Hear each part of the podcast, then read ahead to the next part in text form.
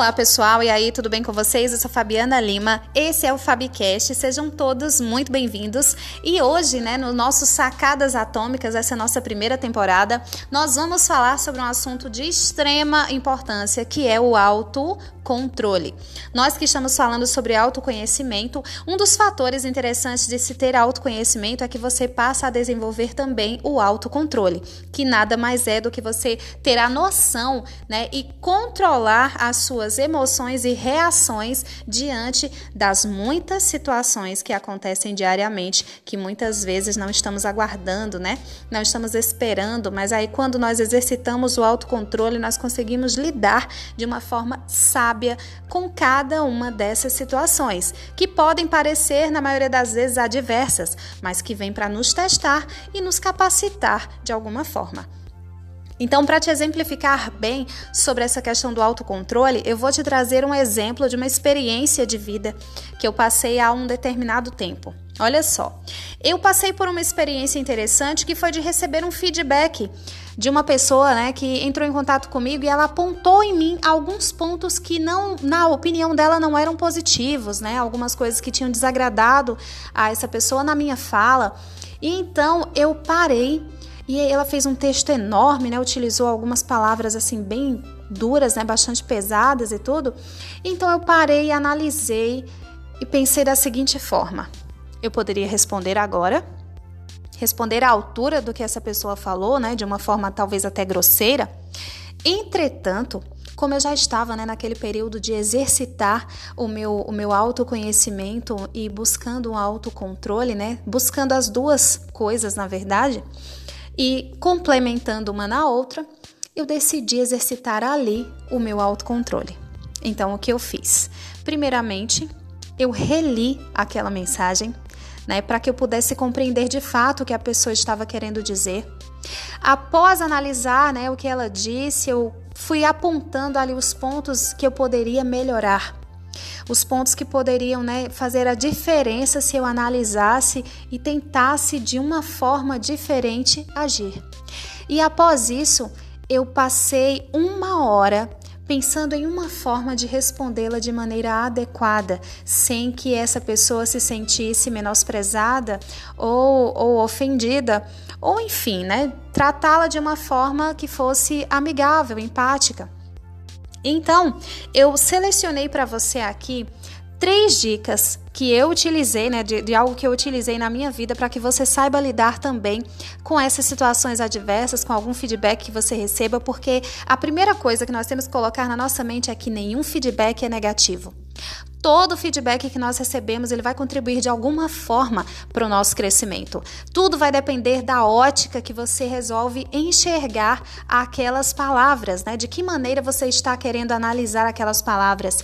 Se você usá-las a seu favor, elas podem se tornar seus pontos fortes, né? Podem realçar os seus pontos.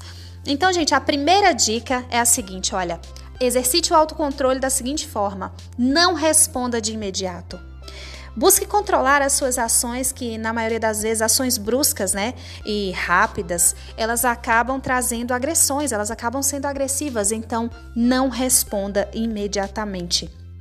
Passe um período de tempo para que você possa analisar as palavras que você vai utilizar, né? De modo que você possa responder e não machucar aquela pessoa e não quebrar, né, o canal que você tem com aquela pessoa.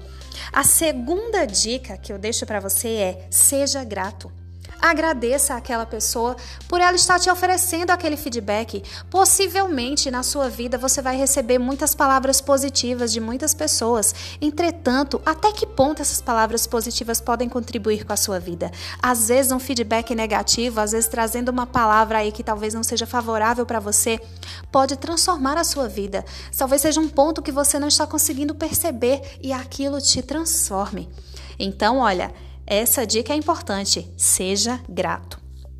E a terceira e última dica é a seguinte: valide a fala do outro. Dê validade à fala do outro.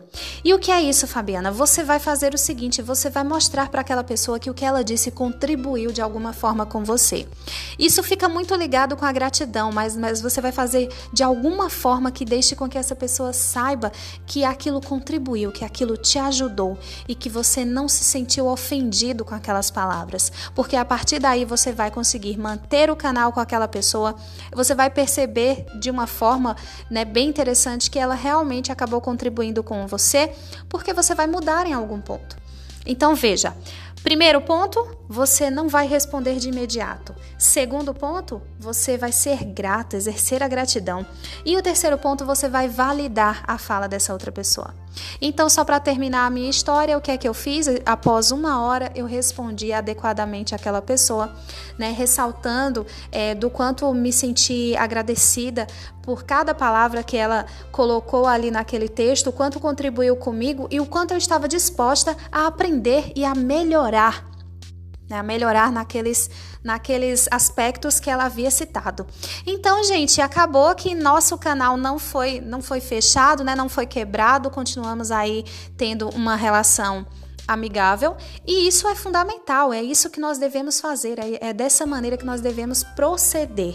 E isso só é possível quando nós temos autocontrole e é algo que nós precisamos exercitar diariamente. Então, vá vendo a maneira, vá observando a maneira como você reage né, as determinadas situações que acontecem aí na sua vida e vá formulando formas de lidar com cada uma delas. Então é isso, gente. Espero que tenha contribuído com vocês de alguma forma. Né?